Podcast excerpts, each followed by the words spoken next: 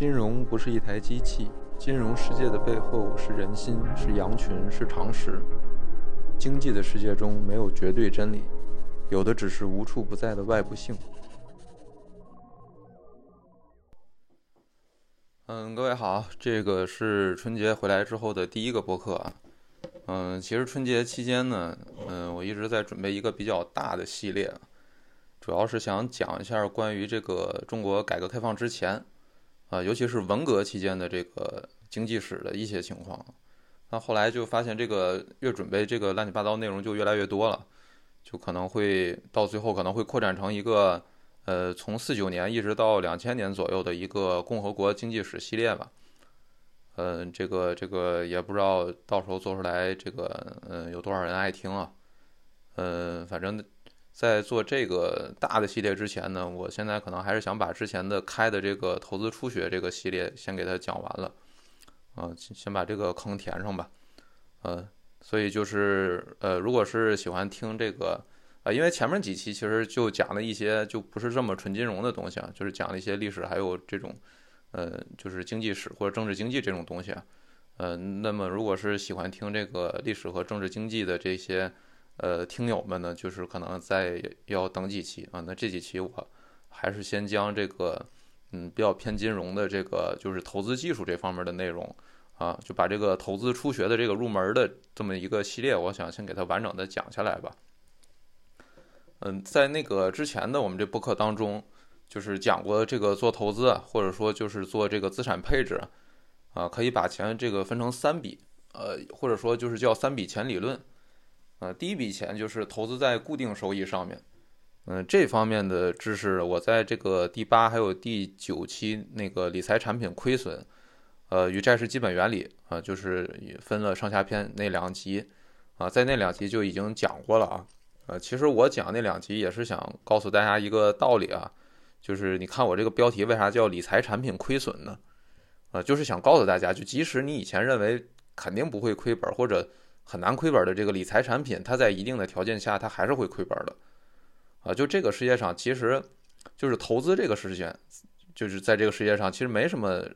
投资是绝对不会亏损的，啊，你有人说你我直接我就银行存款啊，我就投资在银行存款上面，啊，我就存钱，那我还能亏吗？那我想回答说啊，就是你就算投资在银行存款上，在一定条件下也是会亏的。啊，所以我们最重要的其实是要弄明白那个一定条件，就是我说的这个一定条件到底是指什么条件，啊，这就是我们讲要讲的这个投资知识的最重要的内涵啊内核，就是说你学金融啊，学政治经济这些知识，你最重要的目的啊，当然我这里说的是政治经济知识啊，不是单纯的经济知识，大家经常会发现那些纯学金融，你学到什么金融硕士。啊，或者说学这个经济学学科的这些人，你其实大部分做投资还是做不好，还是会有很多错误。啊，那主要其实就是没有关于实践方面的知识。那这个实践方面的知识，尤其在中国，你比如说像银行存款，啊，银行存款什么时候会亏损？就这种问题，在中国其实更应该说是一个政治问题，啊，而不是一个单纯的经济问题了。啊，实际上我认为就是现实中的。呃，我认为这个经济学，就西方经济学这个东西呢，它永远都是一个理论经济学，啊，就现实中的经济学，它永远是政治经济学，啊，它背后是一个关于一个国家、一个制度，还有一个文化的这么一个知识，呃，当然以后的这个博客肯定也是会慢慢体现这些，呃，我说的这种这种结构式的一个理解方式的。那这里面我就不继续讲这些，呃，比较虚头巴脑的东西了。我们这边还是讲。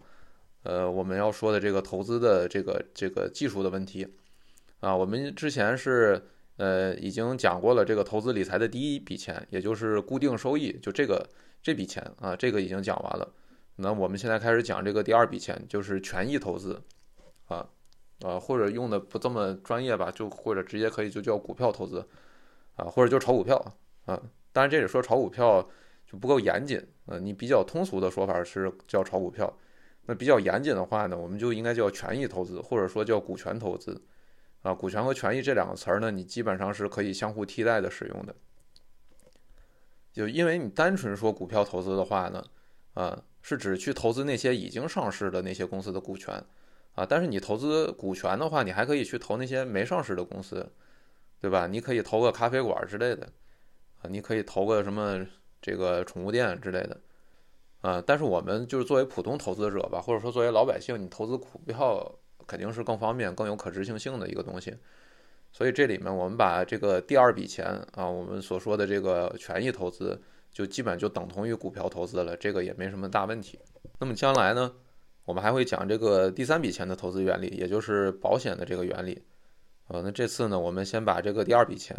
给它讲清楚啊，因为这第二笔钱其实是最难的。呃，炒股票这事儿是最难的，信息量最大的。呃，但好在是这个东西呢，离我们还比较近，因为你炒股票比较方便，你开个股票账户就能炒了，啊，所以理解起来可能是比债市那两期更容易一些的，因为你债市是一般老百姓接触不到的东西，啊，但股市这个你只要有炒股经验，你听起来，呃，应该不会比听那个债市那个更费劲，啊，应该会更轻松一些，呃，那首先我们先讲这个股市的一个基本的原理。啊，或者说股市涨跌的一个基本的原理吧。啊，那第一个问题就是大家肯定都听说过一个说法，啊，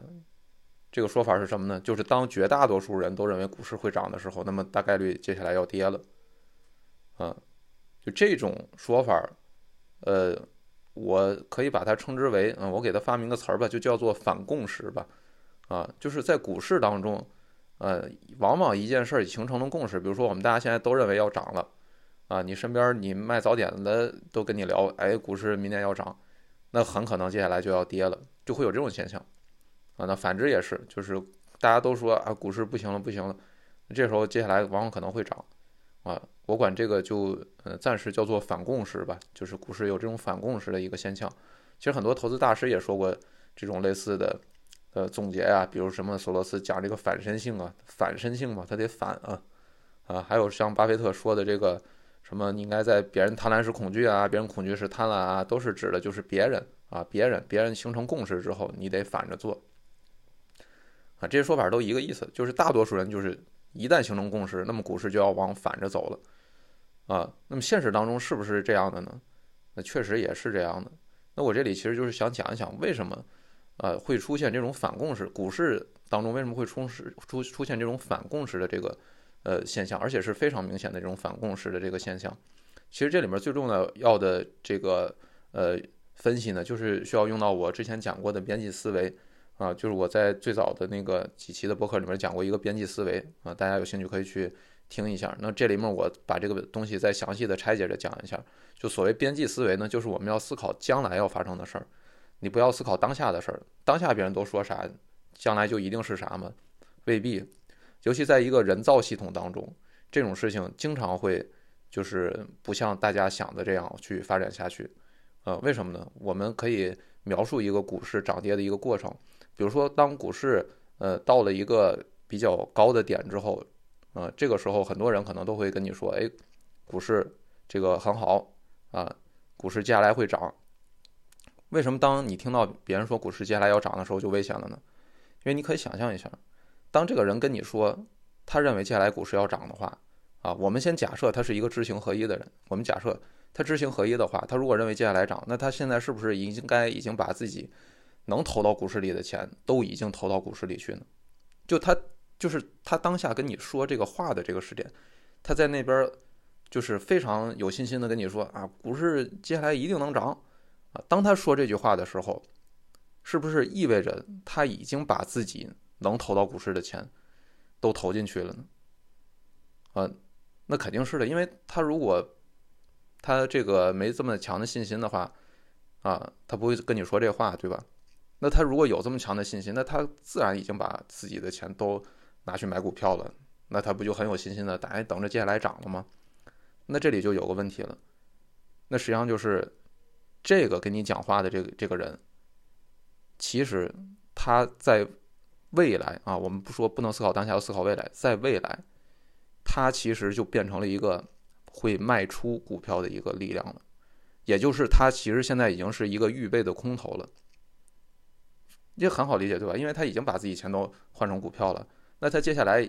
呃在做的事情不可能是继续买了，他没钱了，他就能投都投了，他接下来唯一能做的事儿。他如果想在股票上操操作的话，他只有是卖这个行为，他可以操作了啊，他已经不能再操作买这个行为了。那但我们知道，股票涨是因为有人买，将来股票能涨是因为将来有人能买。那当别人跟你说，这个人跟你说他认为接下来能涨的时候，意味着他已经把自己把股票买涨的这个能力已经用完了。那接下来他能在股票股市当中发挥的作用，就只是把股票卖出的这么一个力量了。当大街小巷所有的人啊卖早点的人都开始跟你说股市接下来要涨的时候，这时候就非常危险。就连卖早点的人都把钱换成股票了，就连卖早点的人接下来都要变成空头了。所以就是会出现这种所谓反共识的现象，就是我们说啊，当大家都形成共识的时候，都认为股市能涨的时候，也就意味着大家已经把自己所有的钱都用来买股票了，未来已经再没有能把这个股市买涨上去的这个场外的。资金这个力量了，啊，所以这些人啊，将来转头一扭头啊，马上就会翻脸不认人，就是说卖之后，然后股市就会跌下来，啊，当然也不是他们说故意的，就是让股市跌啊，啊，就只是说他们已经不可能再成为多头了，啊，所有这些人其实都是将来预备的空头，啊，所以这就是我们说的，啊，当一个人给你讲他认为股市能涨的时候，我们就要小心。那就说明这个世界上又多了一个空头的力量，嗯，那反之呢也是一样的。当这个股票到一个比较低的时候，然后当这时候所有人都会过来跟你说：“哎，不行了，股票接下来要跌了。”那我们也能想象得到，他既然说股票，他认为股票接下来能跌，那说明什么？说明他现在已经肯定把股票都卖了呀，对吧？那他现在手里只剩下都把股票换成的钱了，啊，那就意味着他将来是一个。多头的买入的力量，它是一个场外还没有用的一个资金，这也就是为什么到了底之后，大多数人都认为到继续下跌的时候，哎，最后会涨上去，啊，这个就是我们所说的这个股市这么一种反共识的现象的一个基本的呃原理啊，或者说是一个逻辑啊。那思考这种事情呢，就是说我们要用呃我之前讲到的边际思维啊，就是边际，我们得思考将来会发生什么事情。我们得根据现在发生的事情来推将来会发生什么事情，千万不要把现在发生的事儿就等于接下来要发生的事儿。就现在大家都说涨，那不等于接下来就肯定会涨啊。这种现象往往在人造系统当中会，嗯，反反复复的出现啊。我所谓的人造系统，就是说，呃，人造出来的一个呃市场或者说是一个系统啊。这个主要是为了区分跟自然系统进行一个区分。啊，自然系统里山川河流，啊，它的一个最大特点就是什么呢？它是有一个自然的规律，这个规律往往具有一个连续性的特征啊。我这里面稍微讲一些，呃，虚一点的，呃，一个东西啊，就是我做了一个人造系统和自然系统的这么一个区分，就是说自然系统往往它的特点是连续的，它是一种基于物理规律，比如说我们看到河。对吧？从西向东流，那大概率它明天还是会从西向东流，后天也还是会从西向东流，对吧？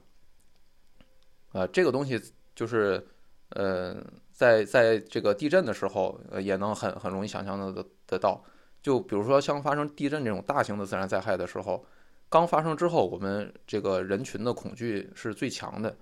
啊，因为，呃。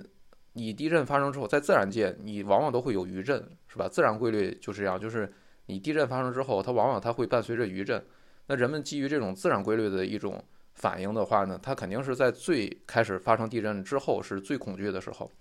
啊，发生地震之前可能都好几十年没发生过地震了，大家一点都不恐惧，嗯，不会想到跟地震有关的任何事情。但刚发生地震之后，大家肯定会觉得，啊，有可能接下来会不会有余震，啊。呃，这个就是所谓的自然系统、自然世界的这么一种具有连续性特征的一个规律。那我们人在生理上更适应这种自然系统的啊，毕竟我们是一个啊，我们如果基于一个嗯，我们先不讨论进化论的这个准确性的问题的话啊，我们先就就基于基于一个生物进化的思维来讲，我们人类肯定是更适应这种自然系统的这种规律特征的啊，我们更习惯的是和今天从西往东流，明天还是从西往东流这种事情。啊，我们不习惯的是，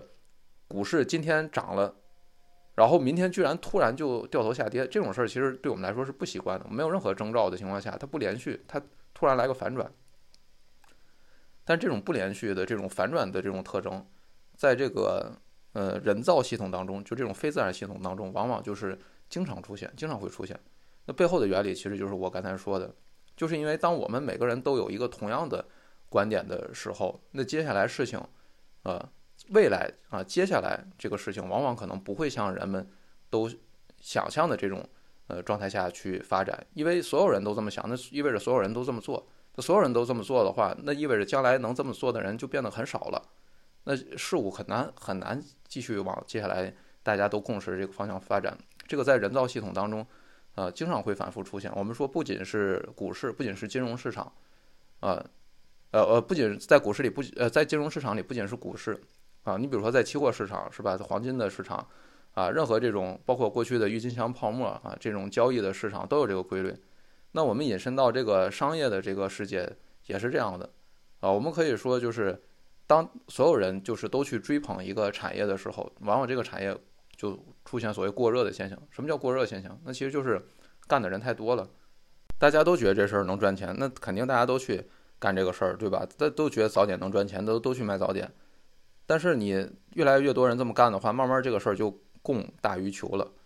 供大于求，那你这个市场价格就会下跌，就会变得拥挤。那最后的结果可能就是你后进去的这些人，你反而是赚不着钱的。并不是意味着，呃，大家都能赚着钱，啊，在商业社会当中，呃，这个事情也是经常发生的，呃，所以我们说这个，呃，商业界或者说产业界，它其实就是一个变化的比较慢的一个金融市场，啊，我们就业的时候也是，当你觉得比如说金融行业能赚钱，那你一股脑的人，所有人都去，呃，金融行业，比如都去房地产做融资，啊，做做信托。啊，你等你去的时候，发现这个已经饱和了，已经过剩了，你后进的人已经赚不着钱了，是吧？你觉得外企能赚钱，大家都去了，外企就赚不着钱了。你觉得这个是吧？公务员能赚钱，啊，现在就是就不说了啊。所以呢，就是呃，这种人造系统就是反复会出现这种现象，就当当大家形成一个共识的时候，很容易接下来就是越共识，接下来越有可能反转啊，这就是人造系统的一个特点啊，然后。这个东西和自然系统的一个很重要的一个区分，就在于，呃，或者说为什么会出现人造系统的这种呃反共识的一个规律呢？呃，就是因为我们人的生理上更更更习惯那种自然的嗯连续性的那种啊，就是根据最近发生的事情判断未来会发生什么事情的啊这么一种生理习惯，呃，或者说也可以叫一种认知的偏差啊。那我接下来就会讲到，就是这种认知的偏差其实是造成。在股市当中，大部分人赚不着钱的一个根本原因，因为在股市当中，大部分人如果你不具备知识和经验的话，你就会会随着自己的生理的感受去走，啊，那这个时候，呃，生理的感受在这个人造系统最后就会给你带来一个毁灭性的灾难，啊，这个就是我第一个要讲的这种股市涨跌的这么一个呃原理性的东西，啊，其中涉及到了这个人造系统和自然系统这么一个区分。那么接下来呢，我想。呃，举一个现实股市当中发生的呃一个这种涨跌的一个过程啊，我这里主要以 A 股为例子啊，嗯，因为呃对 A 股会更了解一些啊，对美股什么的就是没这么了解，那我就以 A 股为例子，我给大家描述一下这种从低到高的这么一个现实当中的过程是什么样的，就是哪些人啊在买，哪些人在卖啊，我把这个市场力量啊，我基于现实我自己的经验来。区分的话，我把这种市场上的这个力量呢，我大概分成几类啊。第一种，呃，我管它叫做聪明的资金啊，呃，或者说就是我们经常能听到的那少部分百分之十或者百分之二十能赚钱的那些人，他们的那种操作的思路啊，我管它叫聪明的资金啊。具体来说呢，一部分是呃，就是普通的那些个人啊，他们用自己的钱去炒股啊，然后常年都能赚着钱。啊，这种人，我我们也有一个称呼叫民间股神，啊，这个民间股神这个是确实存在的，啊，虽然人数很少，嗯，但是确实是存在的，啊，另外一部分是少部分，呃，比较灵活的私募基金，啊啊，其实这个跟民间股神也差不多了，就是，呃，它最主要特征一个是它用自己的钱，或者说用呃可以自由支配的这个钱，第二个就是它买卖比较灵活，不受什么法规限制。啊，但这种能做到这种的私募基金是很少部分的，啊，所以我把像这种呃比较灵活的私募基金，还有民间股神都归类为聪明的资金，这是第一种。第二种呢是政政策性资金，啊，也就是国家的一些，这是比较中国特色的一个东西了，就是，呃，这个东西也确实是存在的，就是国家会或者说这个政治力量会，呃，强行要求呃一些机构，呃，去股市里边进行买卖。最典型的就是一五年股灾那一次。啊，我们这个就是临时调用了上万亿的资金去救市嘛，啊，那个上万亿资金是谁出的呢？那个是，呃，就是市场里各个，反正就是政府能调动的起来的这些金融机构吧，啊，不管是什么证券公司呀，还是保险公司呀，还是公募基金啊，反正只要是，呃，能政府能掌握的这些机构，呃，基本上都是这个，呃，政府直接窗口指导，跟他们说你们去买。啊，那个比较典型那次也是一五年那次啊，那次很明显，明显到大家都新闻都爆出来了，啊，但其实每一次到比较底的时候呢，都会有这些政策性的资金的力量去有这么一个托底，嗯，就是在 A 股的这个，呃呃，至少从一五年之后吧，我感觉是比较明显的会有这种政策性资金托底的这么一个呃力量。啊，这是第二种力量，政策性资金，然后第三种力量呢，呃，我可以管它叫做普通散户。嗯，或者说就是韭菜吧，嗯，就是对应那些聪明的资金。虽然这些普通散户也是用自己的钱来炒，但是他们就是那百分之八十会亏的人，嗯，常年的亏，嗯，呃，常年亏，常年炒，嗯，就是这种普通散户。呃，还有第四种，呃，我管它叫做资产管理资金。这个资产管理资金呢，实际上就是指的绝大部分的这个公募基金啊，几乎所有的吧，就几乎所有的公募基金。啊，还有绝大部分的这个私募基金，啊，那他们在股市里的作用呢，其实是，呃，一个马太效应的这么一个作用。他们其实并没有，我们总说什么机构专业化，然后能让这个市场更理性，呃，但是我现实看到的状况是，尤其我们中国的这个资产管理的机构，这些资金呢，它并没有让市场更理化、更更理性，或者说更专业化。它们起到作用，往往是加剧了这个市场的波动，或者说就是让这个马太效应变得更大，在这个市场上，啊，为什么会出现这种情况呢？嗯，因为有两个原因。第一个原因呢是，呃，这些公募基金、私募基金呢，它不是用自己的钱来炒的，他们的这个些钱呢，本质上还是来源于那些散户，这些散户的申购还有赎回是这些公募基金他们呃增量资金的这个来源。就是正常情况下，啊，因为我们法律规定嘛，就是你公募基金，比如说我现在成立一支一万亿的，啊，不是，这太多了。我现在成立一支呃一百亿的公募基金，我法律就是规定我我成立了之后，呃，我这个一百亿的资金里必须至少有八十亿的这个资金，我马上就得去投到股市里面，买到股市里面。那这八十亿进去之后，我是不能随便去减仓的，大家知道吧？这是法律规定啊，这是证监会出的规定。就是说我这满仓是一百亿，然后我这八十亿百分之八十的仓位我是不能动的，啊，我就算我知道它接下来要跌了，是吧？就是，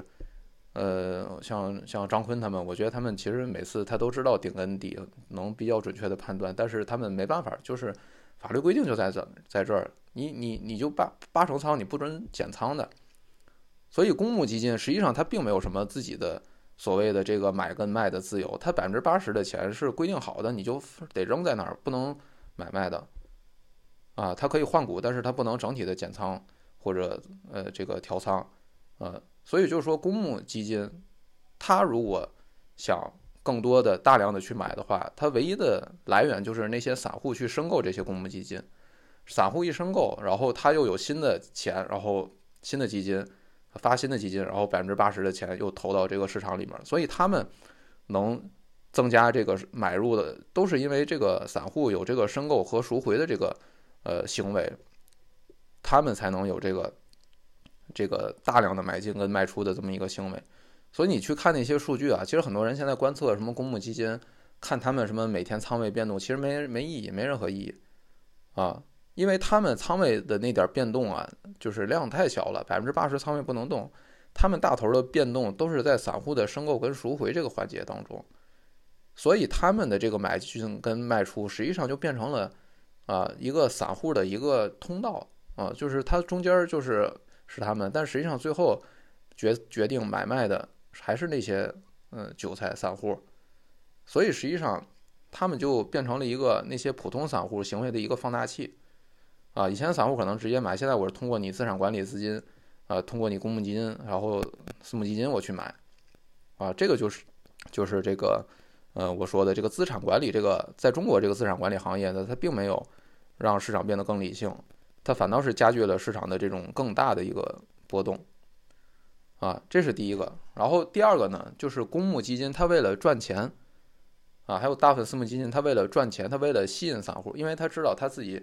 他是提固定管理费嘛，他不是说按照这个收益比例分成去提管理费，他提固定管理费的情况下，啊，他就希望他唯一的希望就是散户多申购一些。那怎么才能让散户多申购一些呢？啊，其实你要是公募基金老板，你也能想得到，那就是散户现在想买什么，我就马上我推一个产品出来。比如说现在新能源特别火，我马上就推一个新能源的一个什么组合基金啊，新能源行业指数基金，推完之后，哇，散户夸夸买，哎，我这个呃基金规模就大了，我能提的钱就多了。那结果就是公募基金这些机构，所谓的专业机构，在进一步的迎合散户的这种就是追热点的追涨杀跌的这种心理，那就反过来又进一步加剧了这个市场的非理性的。波动，所以是我说，就是资产管理资金，它是一个现在是来看是一个放大器的作用，啊，它放大了这个散户的这个情绪还有行为，啊，那我上面我们讲了，就是大概有这四种，呃，就是买入和卖出的力量啊，一个是聪明的资金，另外一个政策性资金，然后普通散户，还有最后一个资产管理资金，它是散户的放大器，啊。这四种资金之外，有的人会说，那是不是还有所谓庄家这个东西呢？或者说庄家是不是就是我说的那些民间股神呢？呃，因为呃，应该应该呃，实事求是的说的话呢，就是庄家这个东西，在目前的中国股市，其实基本上已经不太多了。呃，过去有没有？过去确实有，啊，过去确实有。呃，两千年左右那时候，那个呃，确实有庄家这个现象，就是他。呃，能操盘这个这个这个某只股票啊，当它资金量比较大的情况下，但是这个现象呢，从一五年之后就开始发生了一个比较大的转变啊。一五年之后，主要是两件事儿，一个是这个，呃，大家都知道的，所谓这个什么呃，私募一哥徐翔啊就被抓啊。徐翔被抓呢，呃，他有一个比较严重的示范效应，就是其实徐翔就是一个比较大的庄家，后来。啊，我们能看到他的那个什么起诉书里都比较写的比较具体了，像他什么开了好几百个账户，然后啊去农村什么收那些人的身份证去开账户，然后员工的亲戚什么的这个身份证拿来开账户，然后好几百个账户去呃呃操操纵这个股票的这个价格啊，这些我们公开材料上都能看到啊，就是徐翔的做法就是一个比较就是典型的一个庄家的做法，然后抓了徐翔之后。呃，然后就是这个示范效应啊比较大，就是给庄家这个群体呢一个比较大的警示这么一个作用。呃，这是第一个，第二个就是，呃，近几年我们这个交易所的这个信息技术，就大数据这个呃技术，就是发展的越来越厉害了啊，就是现在你一些不太正常的那种账户的交易行为。啊，它这个大数据的这个系统很快就能发现，啊，因为这个是我自己有亲身经历的。就以前我们做过一个项目，啊，就是这个项目就是做到一半的时候，交易所突然给我们就发了一个函，就说你们这个公司最近的这个呃交易啊哪哪个账户就是有问题，啊，这个不正常，你们要去查一下，啊，当时他就给我们一个什么什么账户是叫什么名字，这个人的。这个这个情况啊，当然最后查完之后也是呃没没查出有什么特别大的异常啊啊，但是就是说他这个没异常的情况下，没有实质异常的情况下，有一些异动，其实现在都能被交易所的这个大数据系统给捕捉到到的啊，所以如果你还像过去那种这么明显的那种操盘的那种行为的话，你现在肯定是逃不过这个技术的这个监控的啊，很快就能发现你啊，发现你之后就开始查你啊，如果真有这个问题的话。呃，而且现在就是其实信息技术的发达，然后你很多行为在网络上都能留痕，呃，这个就是抓人是比较容易的。所以，呃，基于这个两个情况呢，一个是抓了徐翔，另外一个是交易所的这个大数据系统，呃，导致现在其实庄家已经不太多了啊，已经很难像过去那种这么夸张的去能操盘一个股票的涨跌这种现象啊。现在只能说，充其量只能说有所谓主力资金啊，有一些大资金啊，它可能会对这个股价的影响比较大，但是它绝对做不到像过去那种操作很多账户就是为了去操纵价格去操纵价格那种行为。其实现在基本上已经很难再出现了。那么，在一个真实的这种就是 A 股的这么一个从顶到底再到顶的这么一个过程是什么样的呢？啊，一般来说就是到最底部的这个时候，就是我们刚才讲的所有人现在都看空的时候，那这个时候卖出的力量已经很少了，因为大家都看空，那该卖的就早就卖了啊，那剩下的这些都是卖不了的，什么样卖不了？比如说这公司老板的钱啊，啊，大股东实际控制人的这个股票，他这个不能随便乱卖，是吧？啊，它这个要卖的话，减持有一堆复杂的流程，还会影响引引起市场舆论的这个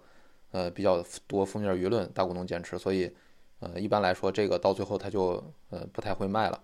啊，这还有那些什么呢？比如说什么社保基金啊，啊这一般也不会随随便乱卖。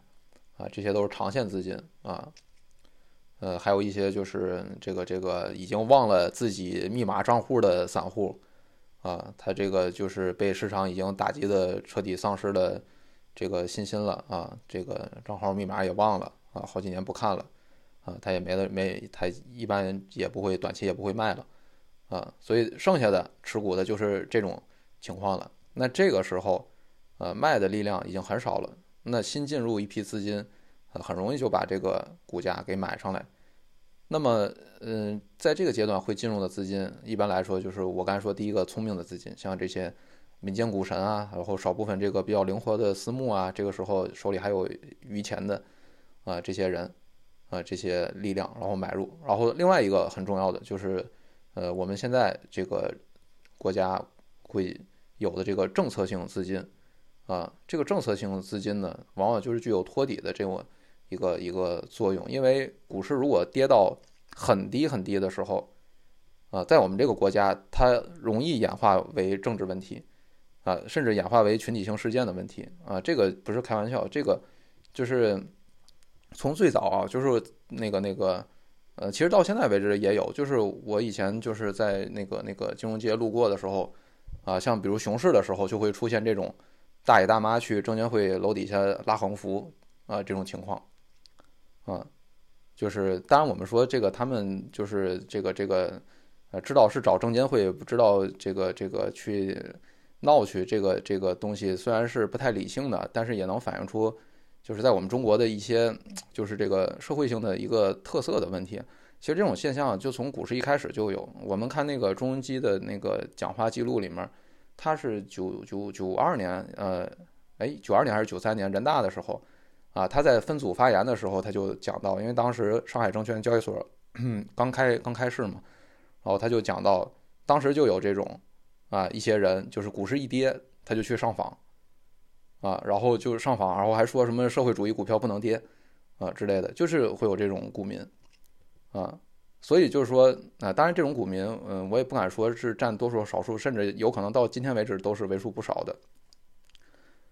嗯，所以呢，就是在中国，你如果股市跌很多的话，啊，甚至有那么一点可能是会演化为群体性事件，啊，但就算是不演化为群体性事件，这种对人的或者说对整个嗯市场啊，甚至到实体经济的信心打击是会很大的。呃，就是股市跌到最低的时候，尤其那些上市公司的股票如果跌到太低了的话，那也会影响到他们自己的这个融资的这个。呃，情况，所以对实体经济也是不利的，啊，那基于所有这些考虑呢，那在我们中国，往往股市跌到一定的底部之后，我们会发现，呃，这个政府这个系统会动用一些他们能动用的资金，这些力量去托市，他们不是为了赚钱，他们纯粹是为了就是保住这个市场的这个信心不要崩溃，啊，不要保住这个市场流动性不要出现这个危机，嗯。呃，不要出现最后演化成金融危机这种现象，啊，所以他们会去托这个底。啊，举个例子，比如说像去年二零二二年，呃，因为疫情到比较低的那一次的时候，当时就有一条新闻，就是证监会召开什么各个各家什么保险资管呀、什么券商资管啊、公募基金啊开会，啊，当然他没说是开会到底要干啥，他都还是一个比较官话的一个就是通稿啊，就说什么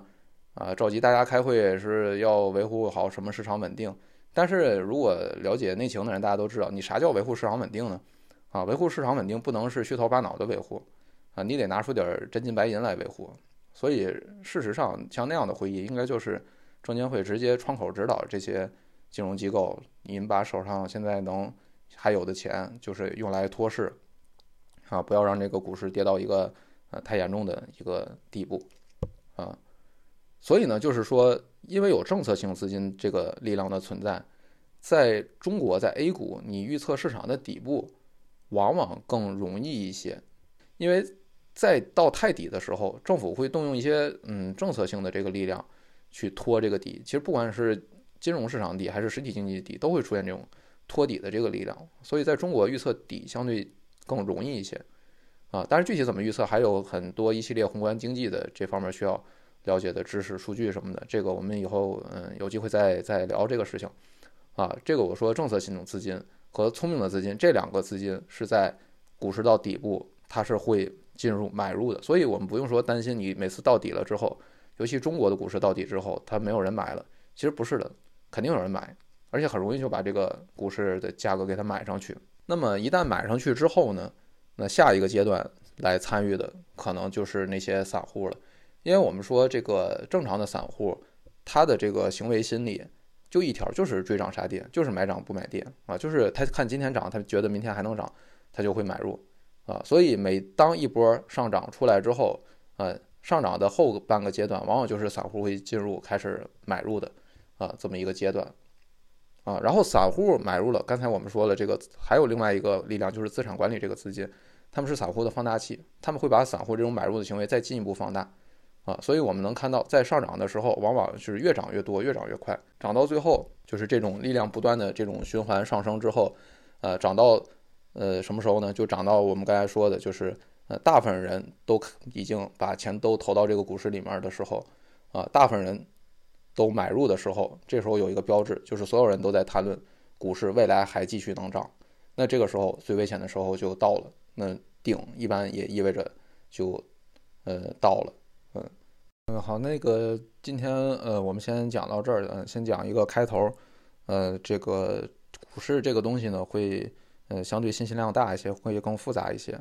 呃，我们讲的这个稍微慢一些，因为这些东西呢，呃，如果你已经是民间股神了啊，那你听我这个东西，你可能没有什么就是觉得这个这个可以学的东西了啊，因为你都懂这些东西，可能在呃民间股神看来就是呃常识。啊，但如果你可能以前没听到过这么聊这个股市这个方式的话呢，呃，那我觉得可能值得去呃听一下，然后我可能会讲的慢一些，尽量讲的更细一些。呃，最后想讲一个事情啊，就是呃，我打算最近开一个呃，就是讲解这个宏观经济方面知识的课程，呃，以及基于这个宏观经济怎么做指数投资，呃，怎么样一个课程。呃，主要是因为呢，之前我讲过这个投资初学的，呃，需要学的这四方面知识，呃，这个四方面知识就是会计知识、估值知识，然后宏观经济知识，还有这个资本市场历史。呃，这里面，呃，我个人，呃，感觉吧，就我的经验来看，这个宏观经济这方面，可能自学起来应该是难度最大的，嗯，或者说，呃，很难完全靠自学去了解。嗯，因为它一个是涉及很多统计数据的统计方法，这个没人讲，你公开资料你也搜不到，呃，比如 PMI 什么的这个东西怎么统计出来的，你可能直接搜你是搜不到的，这可能业内的这个这个才比较了解。呃，另外一个就是它是比较需要一些呃实实践的经验，呃，才有可能理解。所以基于这个的话呢，就是其他三个部分都可以直接呃搜信息啊，搜百度，呃或者这个搜科普视频什么的就就能呃解决的。但这方宏观经济这方面可能确实是呃自学起来会呃有一定的困难啊，不是说这个理解能力不够的问题啊，而是公开资料、公开信息里面呃可以获得的这个这个这个呃有效的信息不够多。嗯，所以基于这个呢，嗯，我打算开一个这个，用众筹的形式吧，呃，如果有足够多的人，呃，希望参与这门课的话，那我最后可能会，呃，开开设这么一门这个这个，呃，讲解宏观经济学的一个课程，呃，因为指数基金，你就做一个傻瓜式的定投，其实也能赚钱，啊，但是呢，如果你能，呃，基于这个宏观经济的理解，能更准确的判断出这个股市的顶跟底的这个位置的话呢？啊，或者说相对大概的这个能更接近这个顶跟底的位置的判断的话，